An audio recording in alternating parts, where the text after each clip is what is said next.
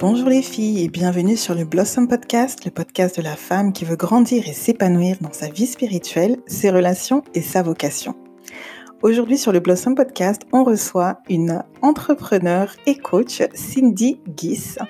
Cindy est femme, épouse, mère d'un beau petit trio, auteur, entrepreneur, coach certifié depuis 2016, euh, mais aussi mentor accrédité par l'Institut théologique ISOM. Son dicton, quand on veut on peut, est périmé, quand on veut on s'entoure. Donc Cindy, après un burn-out parental en 2017, passe de mère au foyer à auteur de deux livres, dont le fameux J'arrête d'être parfaite, publié aux éditions Erol, et un second livre, Ils eurent beaucoup d'enfants et un paquet de linge sale, publié en auto-édition et disponible sur Amazon. Comme une prise de conscience, un ras-le-bol. Quelques mois plus tard, en 2015, elle quittait un groupe sectaire. C'est toute une période semée d'embûches qui a fait d'elle ce qu'elle est aujourd'hui, une partenaire de progression, une entrepreneur avec un franc-parler qui bouscule et qui pousse à la naissance de beaux projets. Elle aide tous ceux qui veulent transformer leur vie personnelle ou tous ceux qui veulent transmettre un message à travers un livre ou toute autre plateforme. Aujourd'hui, elle le dit haut et fort, il est plus intéressant de viser la progression que la perfection. Dans tous les cas, aujourd'hui, Cindy nous parle de son dernier livre, L'abus spirituel. Un livre qui dit oui à la foi, oui à l'Église et à la spiritualité, mais non à l'aveuglement et l'ignorance par fanatisme religieux. Je vous laisse la découvrir en confidence. Ben, bonjour Cindy, merci beaucoup d'avoir accepté euh, cette invitation pour le Blossom Podcast. Ça me fait tellement plaisir de t'avoir aujourd'hui. Merci. Vraiment, donc euh, tu, es, euh, bah, tu, tu, es une femme multiples facettes, donc tu es coach en développement personnel, euh, mm. auteur euh, de trois livres maintenant euh, et également entrepreneur. D'accord? Est-ce que tu peux nous parler un petit peu de tout ce que tu, bah, de ce que tu fais, de tes entreprises? Oui, merci Aurélie d'ailleurs d'avoir pensé à moi pour ton podcast. Je suis trop contente d'être là avec toi aujourd'hui. Mm-hmm. donc, pour parler un petit peu de mon parcours, je suis une ancienne pianiste. Euh, quand je suis devenue maman, j'ai pris un congé parental et je me suis enfin posé des questions existentielles du genre euh, est-ce que je fais vraiment ce que je voulais faire de ma vie? Mhm. et, euh, et, puis, et puis moi, j'étais vraiment soumise au stress de performance depuis toute petite avec justement la musique, les concours à répétition, etc. Mmh euh, et, j'avais cette pression au quotidien de devoir être une femme parfaite, euh, une amie parfaite, euh, une épouse parfaite, une maman parfaite. Et quand j'ai eu, donc aujourd'hui j'ai trois enfants, mais c'est à partir du, du, deuxième bébé, je pouvais vraiment, vraiment plus garder tout sous contrôle et j'ai pété un plomb et j'ai fait ce qu'on appelle un burn-out parental. Wow. Mmh euh, et, ça a été bien pour moi parce que, parce que j'ai enfin euh, accepté de demander de l'aide. Alors, euh, déjà, j'avais déjà l'habitude de demander de l'aide à Dieu, mais malgré tout, Mhm. Euh, dans mon quotidien, euh, j'avais quand même l'impression de devoir gérer ça toute seule, genre dans ma chambre, dans mes prières, un peu en mode secret avec Dieu, mais, mais pas avec les gens. Tu vois, avec les gens, c'était quand même le sourire, ouais, je vais bien. Tu sais, on, a, on a un peu des expressions par la grâce de Dieu, ouais, ouais, je vais bien, je vais bien, je vais bien. tu vois? Je comprends très bien. mais euh, ça n'allait pas. Ça n'allait pas et je luttais, je devais me faire violence tout le temps pour être un peu en mode guerrière et je me disais, non, mais c'est une épreuve pour ta vie, vas-y, tiens bon, etc. Et plus je me disais, tiens bon, plus je m'effondrais à l'intérieur. Mhm. Et, euh, et c'est à ce moment-là que ben, j'ai fait une, une thérapie, j'ai, j'ai accepté que j'ai, enfin, réalisé que j'avais pas une femme parfaite et euh, c'est comme ça que ça a démarré mon entrepreneuriat parce que je me suis dit que j'allais en faire un blog de ce message. Donc, j'arrête d'être parfaite. Au départ, c'était un blog, puis finalement, mhm.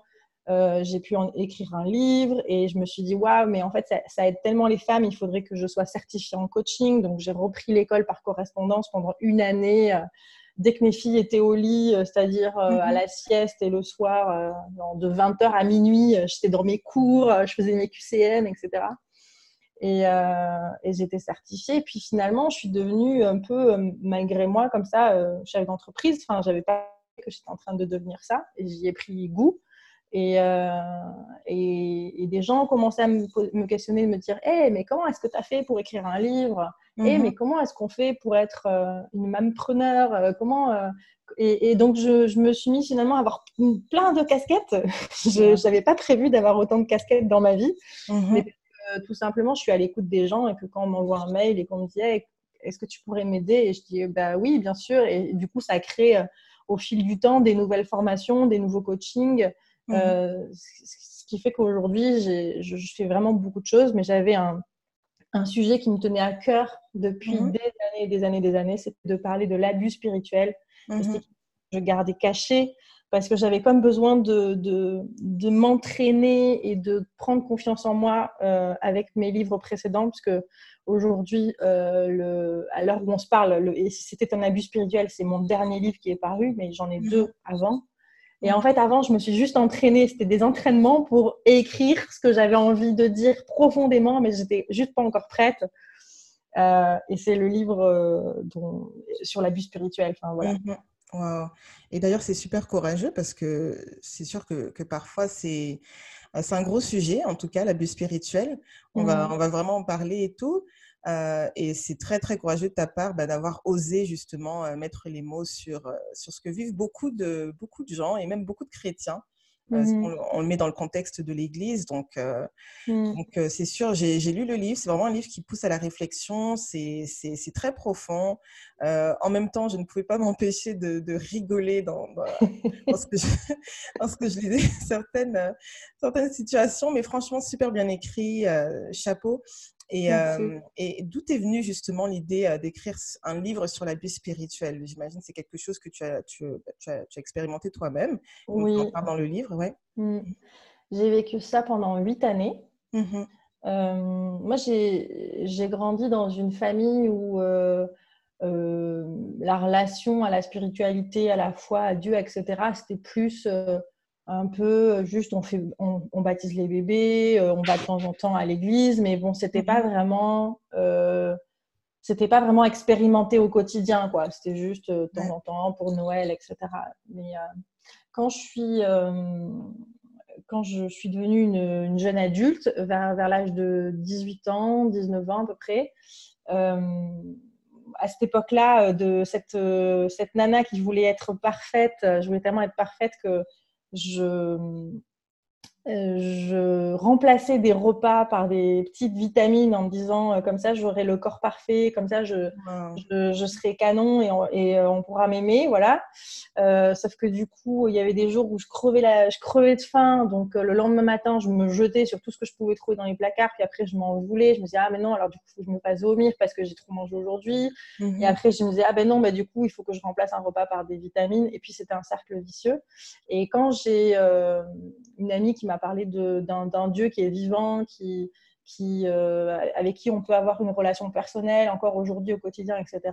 Mhm. Euh, ben, moi, j'ai vécu cette expérience-là et euh, du jour au lendemain, j'ai été guérie de ces troubles alimentaires. Euh, et, donc, voilà, ma relation avec Dieu, elle a commencé comme ça. Et, euh, donc, j'ai cherché, euh, j'ai cherché une église.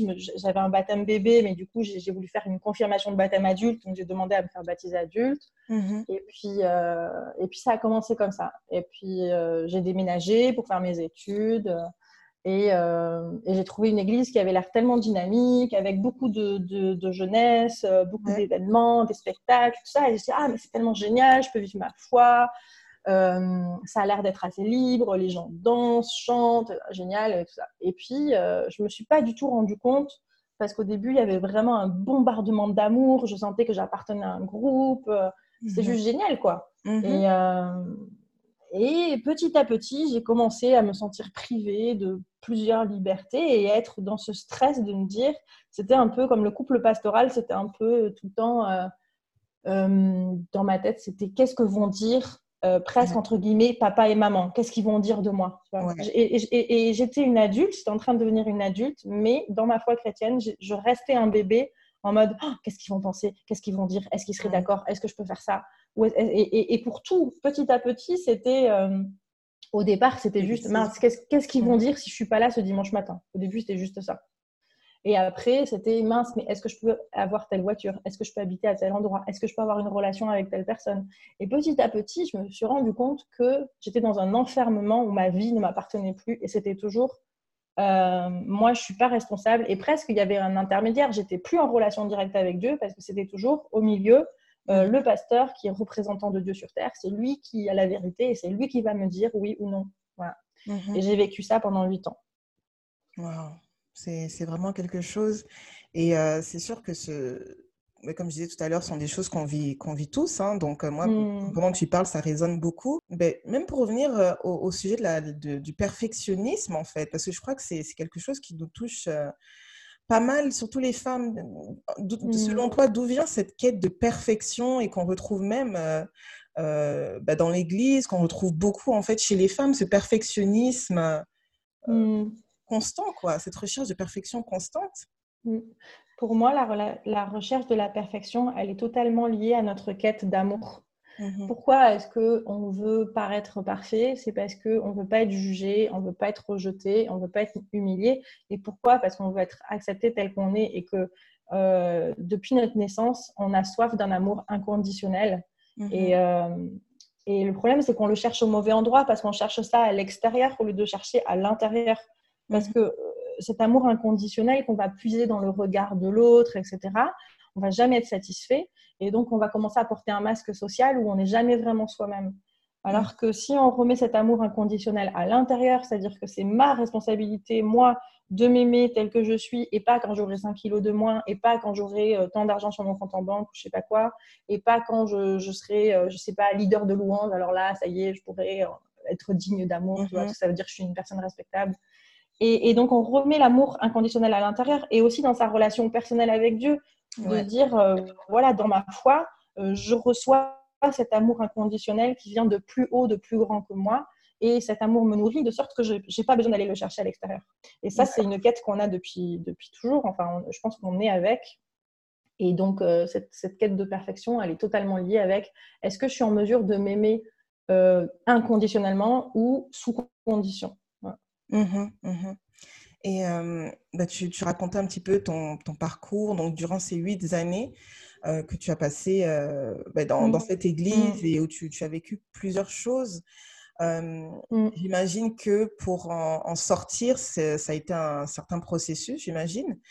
Comment est-ce que tu, tu l'as vécu en fait? Parce que, parce que, je me dis, c'est souvent, on a, bah, pour beaucoup, hein, on, a, on, culpabilise, on a peur, on pense aux représailles, on va perdre certaines relations, les, les gens vont plus nous accepter. Bah, comment tu as vécu ce, cet aspect-là en fait? Mmh dans les déjà c'est un temps de guerre et de dire euh, et il y, a, y a ce conflit à l'intérieur de dire Dieu parle à qui? Est-ce que Dieu parle à mes pasteurs ou est-ce que Dieu me parle à moi directement? Parce que moi Dieu il me dit barre-toi parce que sinon tu vas perdre ta foi pour toujours. Ça mhm. j'ai l'impression que Dieu me dit ça à moi euh, mais si j'écoute mon pasteur, un pasteur me dit non, euh, moi Dieu ne m'a pas dit que tu devais partir de cette église, donc ça veut dire que tu dois rester. Et puis j'utilise des versets euh, sortis complètement de leur contexte en te mm. disant hébreu, je sais pas quoi, ne quittez pas vos assemblées, sinon, tu vois. Et donc toi tu es perdu, tu dis mince, mais où est la vérité? Et, avec cette cette envie d'être une bonne personne, tu veux pas faire le mal et tout ça, donc tu dis ah mais est-ce que je vais être une bonne personne ou une mauvaise personne si je fais telle action ou quoi? Et mhm. donc euh, là, c'est revenir encore à cet amour inconditionnel, de dire il n'y a pas de tu vas être une bonne personne ou une mauvaise personne, il y a qu'est-ce qu'il y a dans ton cœur, euh, quelles sont tes intentions, ta conscience te dit quoi, tu as l'impression que Dieu directement te dit quoi, est-ce que tu mhm. fais les choses pour faire du mal euh, autour, etc. Bon bref, mais donc oui, on a eu, on a eu des, des représailles et puis on a, on a entendu de, euh, des, paroles pour nous faire peur. En fait, on nous, on mmh. nous tient, à ce moment-là, quand tu veux partir, on te tient par la peur. Ouais, C'est-à-dire, euh, mais qu'est-ce qui va se passer pour toi? Ah, mais peut-être tes enfants, ils seront jamais chrétiens. Ah non, mais le diable va rentrer dans ta vie. Euh, tu, on, te, on, te, prédit le malheur, en fait. Mmh Exactement. Et, est-ce que, est que Dieu est un Dieu qui juge et qui condamne de cette manière-là, en mode si tu n'es pas dans telle église à telle heure, alors du coup, euh, c'est fichu pour toi, euh, ta relation avec lui est terminée. Je crois pas, tu vois. Mmh ouais, et c'est une bonne question à se poser justement. Et, et comment, euh, bah, justement, dans ce, dans ce contexte-là, comment identifier la dérive sectaire dans une organisation, tu vois? C'est quels sont les symptômes, les signes qui, qui, nous font nous dire, ok, bon, là, je crois que quelque chose ne va pas. C'est pas moi qui suis forcément folle. Il y a des choses que je remarque et tout. Et et c'est le temps peut-être pour moi de partir, c'est le temps de peut-être commencer à dire ok Seigneur, qu'est-ce que je fais, tu vois? Mmh. Ben, euh, donc on a un petit peu commencé à parler de, des signes quand je disais si tu trouves pas la sortie, c'est qu'il y, a un souci, si les gens peuvent pas, euh, sont pas libres de partir, etc. Des fois, tu peux trouver la sortie, mais c'est plus insidieux. C'est genre, ah ben, on t'encourage quand même, euh, par exemple pour les célibataires, on les encourage à, à imaginer des fréquentations ou des relations amoureuses avec que des gens qui, qui appartiennent à cette église-là, puis surtout pas les autres autour, tu vois.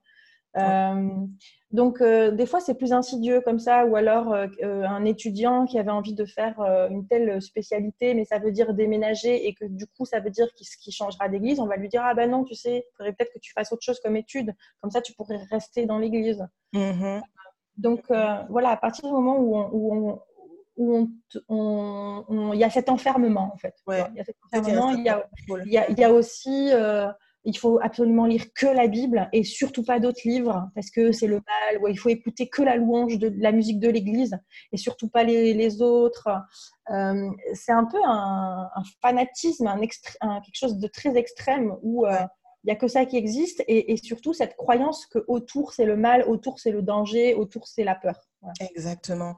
Et c'est bien, c'est bien d'en parler, Cindy, parce que c'est vrai que ça part souvent d'un certain contrôle. Euh, ben, on n'aime pas se le dire au début, mais c'est exactement ça, c'est du contrôle.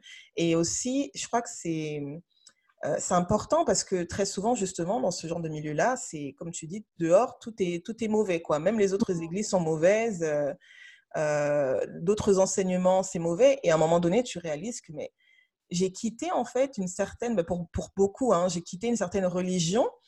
Mmh. Je, je, veux une relation avec Dieu, mais je me retrouve à vivre encore une religion et même à vivre un certain joug, en fait, euh, là où je suis. Euh, et je trouve que mmh. c'est très, très dangereux. Et euh, est-ce que tu, tu penses ce, ce, combat vraiment au niveau de l'abus spirituel ont joué en fait sur ta relation avec ton, ton époux, par exemple, ou ta, ta, vie de famille? Mmh.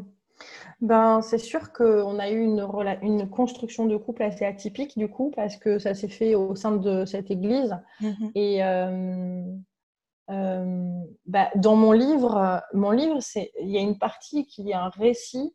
Euh, je voulais pas, c'est pas une autobiographie, donc je voulais pas juste raconter mon histoire, mais je suis vraiment allée en quête de plein de témoignages et euh, j'ai fait une salade de fruits, j'ai tout mélangé et je me suis dit, OK, on va en faire une histoire de tout ça et faire en sorte que personne ne puisse être identifiable, etc. Mhm. Mais il y a quand même des éléments dans mon livre où je parle de la relation de couple, tu l'as lu et tout ça. Donc moi, il y, a, des choses qui sont dans mon livre que soit j'ai vu, soit j'ai connu. Mhm. Euh, et, euh, mais quelque part, donc nous, au départ, c'était comme c'était genre interdit.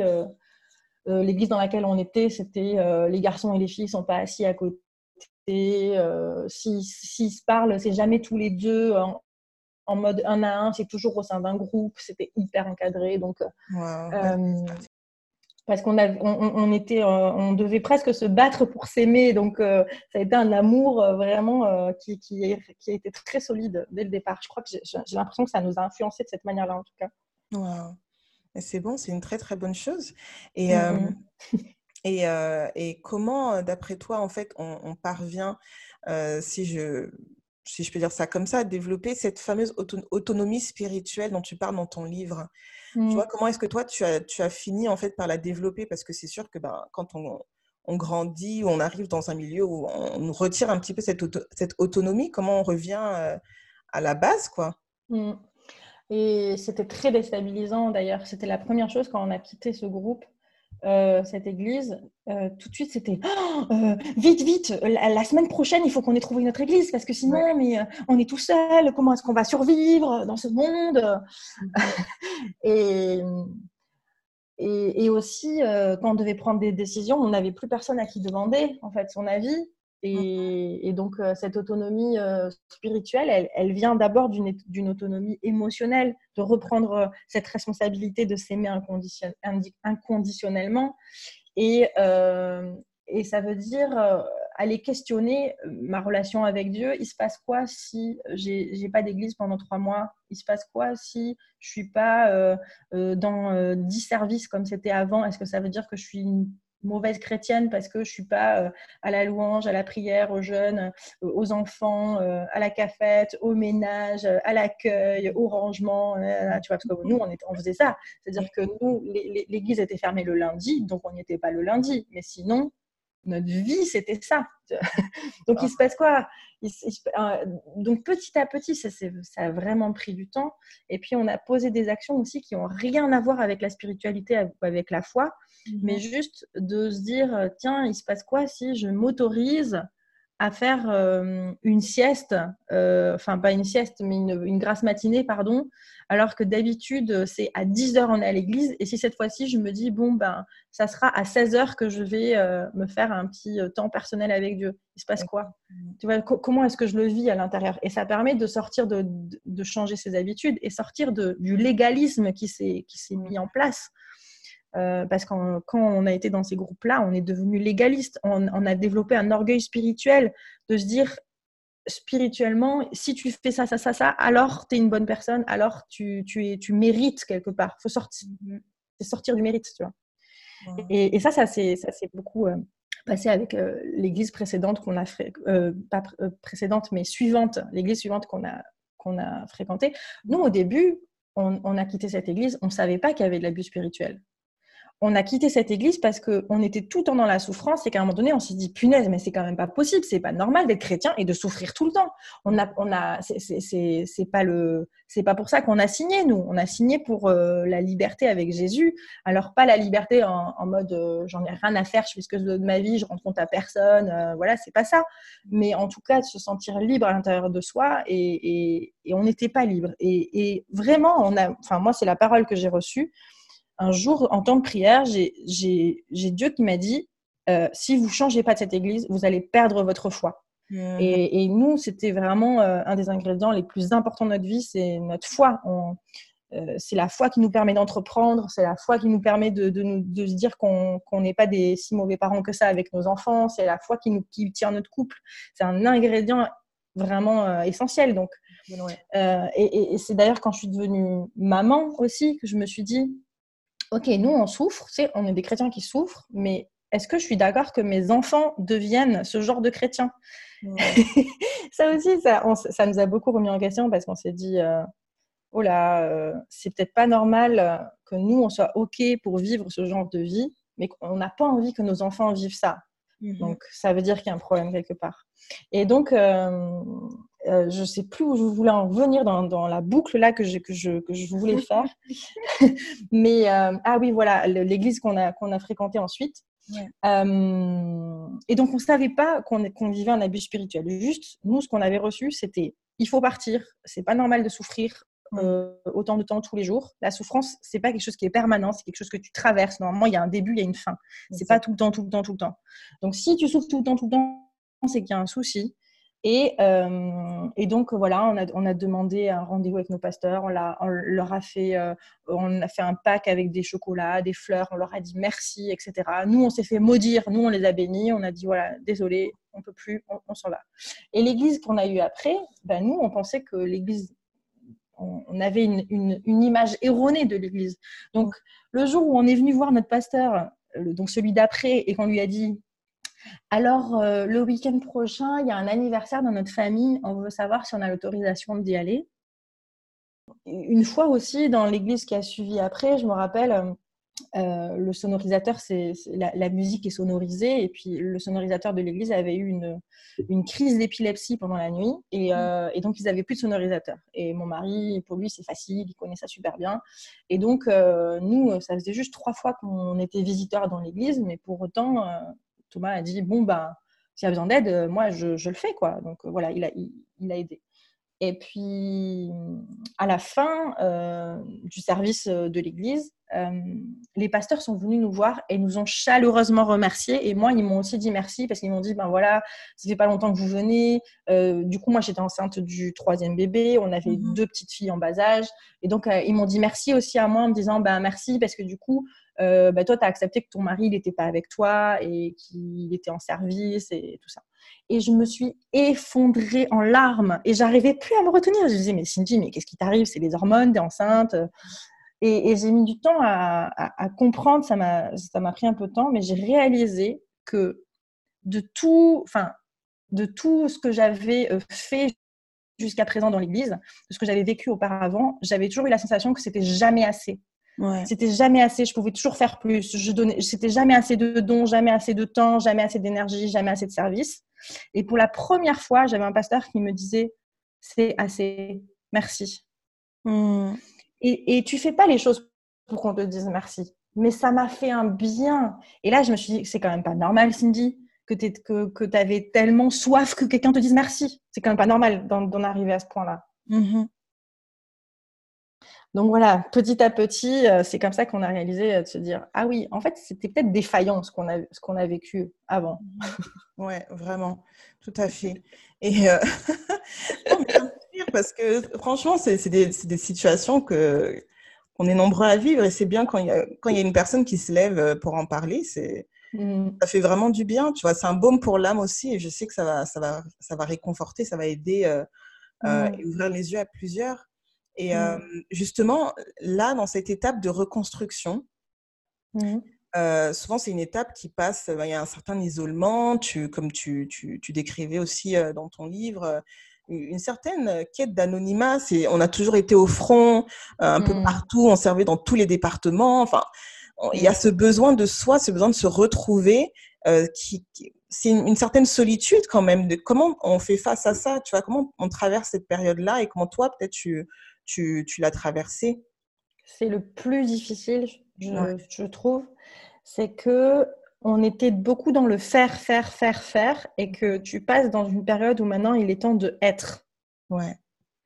Et être euh, Cindy, c'est pas euh, faire euh, l'église en fait, c'est être l'église. C'est par exemple aujourd'hui on est, on est en train d'enregistrer ce, ce podcast. je sais pas comment c'est toi là où tu vis, mais nous ici c'est on est confinés. Il y a un confinement, on doit tous être chez soi mmh et, et, du coup ça pose la question de est-ce que l'Église est toujours l'Église? Est-ce que je suis toujours l'Église? Est-ce que j'appartiens toujours à l'Église? Si je peux pas me partir de chez moi et aller dans, dans les murs qui sont à telle adresse avec telle personne.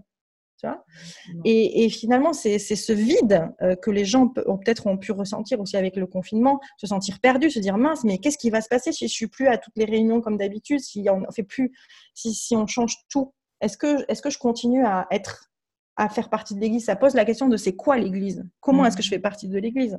Mhm. Et donc ça, c'est très déstabilisant parce que d'un coup, tu te dis mince, mais euh, en plus, quand, on est parti, on a, eu des, malédictions, on a été maudits comme tout. Donc je dis bon, ben ça y est, en fait, ils avaient raison. Tu vois, tu commences à te dire mince, je suis perdu, etc. Et il y a une dépendance affective dont tu dois te sevrer parce que euh, ben euh, il y a un truc un peu rock'n'roll euh, qu'on dit souvent dans les églises, un peu comme ça. Ouais, hey, l'église, c'est pas que le dimanche, hein, parce qu'on veut encourager les gens à être une famille, à se voir souvent et tout ça, donc c'est OK. Mais, mais là, comme on dit dans un extrême, c'était. Euh, euh, notre vie, c'était ça. Donc, si tu nous enlevais ça, c'est comme si tu nous enlevais notre vie. Et euh, il y a vraiment une, euh, ce sentiment d'appartenance qui, qui, est un besoin naturel chez tous les êtres humains de dire à qui j'appartiens. Si mm. j'appartiens plus à ce groupe, j'appartiens à qui? Donc, nous, on a eu besoin de s'investir dans l'association des parents d'élèves de l'école. On a eu besoin de continuer à sentir qu'on appartenait à des groupes. Tu vois, on n'a on mm. pas réussi à euh, enfin, au début, au début, ça a été nécessaire. Un, on a eu besoin de, de, se dire, déjà, on appartient à nous d'être une famille. On, mm. est un groupe entre nous déjà. On a dû euh, se recentrer sur la famille et ensuite de dire, OK, ben, à quel groupe est-ce que je peux aussi appartenir? Euh, en dehors de l'église parce que euh, juste il fallait être un petit peu dans c'est comme un élastique quand il a été trop tiré dans un sens il faut un peu juste mmh. vraiment le relâcher juste lui laisser un peu le temps de se remettre et après tu peux un peu de nouveau tirer dessus quoi. C'est un peu ça qui s'est passé. Mmh donc euh, voilà. Mais je sais pas si j'ai vraiment bien répondu à, ta question ou, si bah oui en fait c'est vraiment oui oui moi je, je te dirais que c'est ça c'est comment y faire face quand je mmh. me réveille un matin, je réalise que mais j'ai pas avancé dans ma vie. Est-ce que vraiment c'est ce que Dieu voulait que je, oui, que je me donne entièrement euh, pour le royaume entre guillemets, mais ma vie, elle, n'a pas avancé. J'ai pas avancé euh, mmh. personnellement. Euh, dans mon caractère, au niveau professionnel, etc. Donc, c'est vraiment des questions à se poser. Et mmh. ça, demande une remise en question. Hmm. Mais ce que tu dis là, ça me fait penser à une phrase qui est beaucoup donnée aussi dans les églises. C'est, euh, enfin, c'est une phrase, c'est inversé, mais c'est juste qu'il est sorti de son contexte et il est annoncé à tout va en mode euh, recherchez le royaume de Dieu et il vous donnera euh, ce que votre cœur désire. Et mhm. puis, ben, toi, tu es là pour le royaume de Dieu, toi, tu, tu es là à l'église. Et puis, t'inquiète pas pour le reste, Dieu pourvoira, puis Dieu te donnera tout le reste, etc. Et justement, on en revient à ce que tu disais, des femmes qui se réveillent, ou des hommes hein, qui se réveillent un matin, qui, disent, qui se retournent, disent mince, mais en fait, euh, cette vie ne me plaît pas, ça correspond pas du tout au, rêve que Dieu avait mis dans mon cœur. Et, on se retrouve avec une confrontation de dire ah mais est-ce que ça veut dire que Dieu, la volonté de Dieu, est-ce que ça veut dire que c'est pas en accord avec ce qu'il y a au fond à l'intérieur de moi, ou alors carrément des gens qui ont plus rien à l'intérieur d'eux, qui ont tout oublié. Tu leur dis ah mais tu rêves de quoi, tu as envie de quoi? Ben il n'y a plus rien en fait. Ils savent plus, ouais. Et surtout quand on a été très, surtout qu'on a été, puis ça c'est quelque chose qu'on entend si souvent, hein, la vision, la vision, c'est-à-dire on, on, est tellement en mode vision, vision, et, et bah, aider quelqu'un à accomplir sa vision qu'au final, ben, beaucoup se, se, perdent complètement et tu les retrouves après quelques temps, quelques années. Ah mais je sais même pas ce que je veux faire de ma vie, je sais même pas ce à quoi Dieu m'a appelé. Euh, Je ne sais même pas en fait à quoi je sers, pourquoi je suis sur Terre, mais pendant des années, c'était la vision, la vision. Donc je crois que, je crois que c'est quand même important de le dire. Mmh. Euh, et, et c'est ça. Et, et en fait, ça, ça, ça en vient à ma, à ma, à ma, question, ma dernière question, même par rapport à, ce sujet. Mais euh, c'est quoi au final l'abus spirituel? C'est quoi qui crée ces situations, ces contextes d'abus spirituel, Cindy? Mmh. Il y a plusieurs choses. Mmh Déjà, je pense pas. Moi, je, mon message, c'est pas de dire euh, bouh, euh, il y a des pasteurs qui sont des méchants et il y a des pauvres chrétiens qui sont des victimes. C'est pas ça. Mmh. Euh, je pense qu'on a tous en nous déjà cette lutte avec le besoin de se sentir important et, et, cette envie de prise de pouvoir pense que peu importe, il n'y a pas des, des gens qui, qui, sont méchants et qui sont complètement avides de pouvoir et des gens pas du tout. Je pense qu'on a tout ça. Euh, après, euh, j'ai vu dans des contextes des pasteurs qui se rendent pas du tout compte, qui sont euh, qui sont persuadés, enfin vraiment, eux, euh, ils, font du mieux qu'ils peuvent, ils, servent leur église, ils, euh, ils, se réveillent la nuit pour prier, pour euh, les, les membres de l'église, ils, sont fervents et tout ça, ils réalisent pas une seule seconde qu'ils prennent le pouvoir sur des gens. Mais pourquoi aussi? Parce que les gens se déresponsabilisent. Les gens viennent voir pasteur, je, est-ce que je peux me marier avec celui-là? Est-ce que pasteur, qu'est-ce que tu penses de nanana? Et, et donc, quand, tu fais des études de théologie, on t'apprend pas, enfin, on t'apprend la théologie, on t'apprend pas que euh, tu vas être au contact de gens qui vont se comporter comme des bébés et que toi, tu devras leur dire prends tes responsabilités, ta vie t'appartient, je ne suis pas ton Dieu, tu vois. C'est ça. Et, euh, et donc, euh, pour moi, l'abus spirituel fait vraiment deux victimes et les membres et les pasteurs, tu vois. Je ne suis pas du tout en train de dire que euh, il y a des pasteurs qui sont des méchants. C'est pas ça mon sujet. Mhm. Et, euh, et, donc, euh, l'abus spirituel, ça arrive pourquoi? Parce qu'on confond le pouvoir avec l'autorité. Mhm. Et avoir, être en autorité sur une église, être responsable, etc., ça ne veut pas dire prendre le pouvoir, le contrôle sur la vie de quelqu'un. Pas du tout. Mm. Et on confond ça.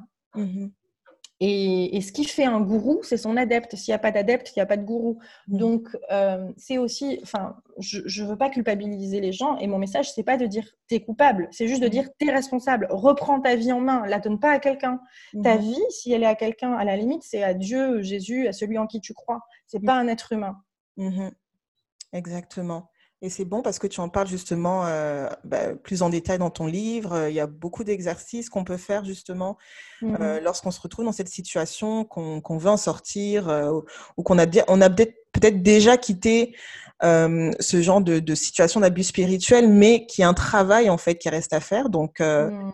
c'est sûr que je, recommande vraiment ton livre. Il est très très intéressant et, et non seulement ça, mais il te pousse en fait à te poser des vraies questions et à faire aussi ce travail. Parce que parfois, oui, je peux quitter une situation d'abus, mais euh, ça sert à quoi de rester dans le, dans le vide, si je dirais, tu vois, un petit peu, il y a, y a un mmh. travail qui doit être fait, mmh. pas nécessairement de rush, euh, bah de, de, de, précipiter les choses, ou comme tu disais tout à l'heure, de se ruer euh, tout de suite, euh, allez, il faut absolument que je trouve un autre groupe, une autre mmh. église, c'est pas ça qui règle nécessairement les choses. Et, et, même pour moi, hein, c'est c'est quelque chose que j'ai vécu personnellement, donc quand j'ai dû changer d'église, euh, je ne pourrais pas faire une belle phrase ou un joli concept euh, inspirant, mais en tout cas, je, je, je pense qu'avant, euh, c'était pour moi d'abord quelque chose qui se vivait à l'extérieur, et mhm. maintenant, ça a changé parce que c'est d'abord quelque chose qui se vit à l'intérieur. Et euh, je suis plus dans le il faut, je dois. Mhm. J'ai vécu une fois, une fois une spiritualité beaucoup dans il faut, euh, que nanana, et je dois ceci, cela. Mhm. Et maintenant, je suis plutôt dans euh, euh, j'ai envie, ça me fait plaisir, etc. Donc, ça ne veut pas dire que. Ça veut pas dire que je suis devenue une égoïste qui fait que ce qu'elle a envie quand ça lui, chante, etc. Parce qu'il il faut mhm. aussi ne pas se laisser aller. Enfin, voilà. mais ça, ça a quand même beaucoup changé dans la foi que je vis aujourd'hui.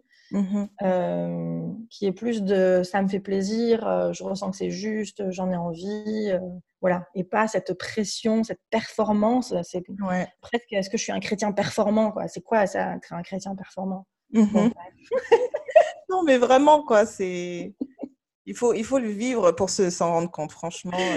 Ouais. Et puis ce qui a changé aussi, c'est que avant j'étais j'étais une chrétienne, euh, Madame euh, Oui Oui. Euh, la, chrétienne qui dit oui à tout, oui, amen, alléluia, en mode non, mais moi je suis disponible, hein, mais faites ce que vous voulez. qui rend toujours service, etc. alors bien sûr, dans ce cas-là, tu vas être aimé des gens, tu, tu vas pas aller à la confrontation, etc. Et maintenant, la façon dont je vis ma foi, euh, c'est plus je suis Madame Oui Oui, etc. C'est que j'ai appris à dire non.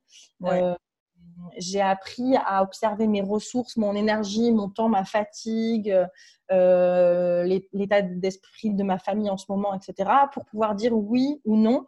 Et on en revient à ce qu'on disait tout à l'heure, est-ce que je suis dans le faire ou est-ce que je suis dans être? Mmh et, donc voilà, avant je pense que j'avais une foi qui était de faire, faire, faire. Et maintenant ma foi c'est être, être, être. Mmh tout à fait. Et euh, ah, en tout cas, c'est vraiment, euh, génial. Et je crois que c'est un élément essentiel aussi de l'épanouissement. Apprendre à dire non. Parfois, on a peur, mmh. mais je crois que c'est essentiel, surtout mmh. quand on grandit. Et euh, bah, tu dis toujours, Cindy, que quand on veut, on s'entoure. Est-ce que tu as des conseils par rapport à ça pour bien s'entourer, hein, quel que soit le domaine, en fait Puis, bah en fait, tu es une entrepreneur, donc... Mmh oui, je, dis souvent que le quand on veut, on peut est périmé parce que j'ai grandi avec ça et je vois beaucoup passer sur les réseaux sociaux. Des fois, c'est pour des trucs de sport. Ouais, quand on veut, on peut, on est warrior et tout. Euh, et, puis, euh, et puis ça ça, ça, génère souvent du stress de performance. Euh, et, donc, moi, je dis que c'est périmé et que quand on veut, on s'entoure. Et, pour s'entourer, je, je, pense que euh, avec un livre ou avec un podcast ou, avec une chaîne YouTube ou avec un média aujourd'hui, on mmh peut être mentoré par des gens euh, qui sont à l'autre bout du monde ou enfin, auxquels on n'aurait pas accès. Et presque, euh, moi, je sais qu'avec mes livres aujourd'hui, quelque part, c'est comme si j'accompagnais des gens parce que euh, des fois, je reçois des messages en privé. Euh, dernièrement, j'ai quelqu'un qui m'a dit Ah, bonjour, j'ai vu que vous parlez de l'abus spirituel. J'aimerais beaucoup parler de ce sujet avec vous. ça m'inspire, etc.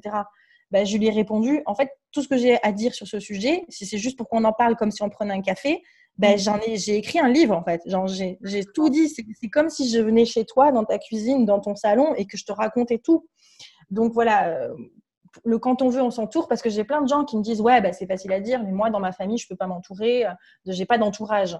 Ben oui, mais tu peux t'entourer grâce aujourd'hui à avec un livre. Tu sais que c'est, invites quelqu'un dans ton salon avec un livre en fait. Exactement. Euh, donc voilà, une des bonnes manières. Et une autre manière de s'entourer aussi, c'est de proposer des interviews, ou comme toi, là, tu m'as fait, tu m'as contacté. C'est une manière aussi de s'entourer de ces gens-là, des gens des gens qui ont une connaissance ou quoi, et ben on leur dit ben moi j'aimerais j'ai un blog ou j'en sais rien et on, on écrit un article à ce sujet-là. Et puis ça c'est une manière aussi de d'apprendre des autres, je, trouve, de s'entourer. Mmh oui, mmh. tout à fait. Ah, ben, en tout cas, merci beaucoup Cindy. Franchement, mmh. euh, tu es, une perle, moi je dirais ça. Et euh, ça fait plaisir. C'est sûr qu'il y aurait encore tellement de choses à dire euh, par rapport à ce sujet-là. mais ce n'est pas pour rien que tu as écrit un livre là-dessus. Donc, donc voilà, tu as dit, on peut, on peut te retrouver sur Instagram et Facebook. Donc, il y a ton Instagram personnel Cindy Guise, c'est ça? Oui, oui, c'est ça. Voilà, et puis également sur bah, l'Instagram. Équilibre, équilibre point spirituel, ouais. Voilà, équilibre point spirituel. Euh, également sur ton mmh. site internet, donc tu disais que tu proposais des, programmes, des formations. Donc euh, tu as le site internet euh, progresscom De toute façon, je mettrai le lien. Et, on peut retrouver différents programmes. Est-ce que tu peux nous en dire un petit peu plus? J'ai des personnes qui me disent bon bah je, je, m'en sors pas, je n'arrive pas à m'organiser, ou alors c'est vraiment le pas de la foi. Entreprendre, c'est euh, un saut en parachute, quoi. Tu vois même hein. et tu dis euh, ok comment est-ce que je vais générer de l'argent euh, mm-hmm. moi je travaille sur, sur ça aussi pour euh, on pourrait en parler encore ça pourrait être un autre podcast mais quand on, on, a été chrétien légaliste religieux des fois on a développé un peu aussi une, une mentalité de pauvre, j'appelle ça, où il fallait, on avait peur d'avoir de l'argent sur son compte, et donc forcément après quand tu veux entreprendre, si tu as peur de l'argent, c'est mal barré quoi. Ouais, vraiment. Ah, donc tout ça on le retrouve sur la plateforme. Euh, on le retrouve sur jeu-progress.com. Ouais. Ah, super. En tout cas, ben, merci franchement, Cindy. Euh, ça a été un plaisir de te recevoir aujourd'hui et j'espère qu'on te recevra encore, euh, encore une fois sur d'autres thèmes. Et mm. puis, euh, ben, mesdemoiselles, on vous retrouve très très bientôt pour de nouvelles confidences. À bientôt. Merci. Merci. Voilà les filles, j'espère que vous aurez apprécié cet épisode, qui n'est certes pas facile, mais qui est nécessaire, parce que l'abus spirituel est très insidieux mais croyez-moi qu'on peut rencontrer au quotidien des situations d'abus. Du bonheur en couple, en famille ou professionnellement, de la liberté, de l'épanouissement, même dans l'imperfection. C'est cela pour Cindy, la vie authentique et vraie qu'il est possible de vivre et c'est là son histoire. Et moi, je vous retrouve très bientôt pour de nouvelles confidences.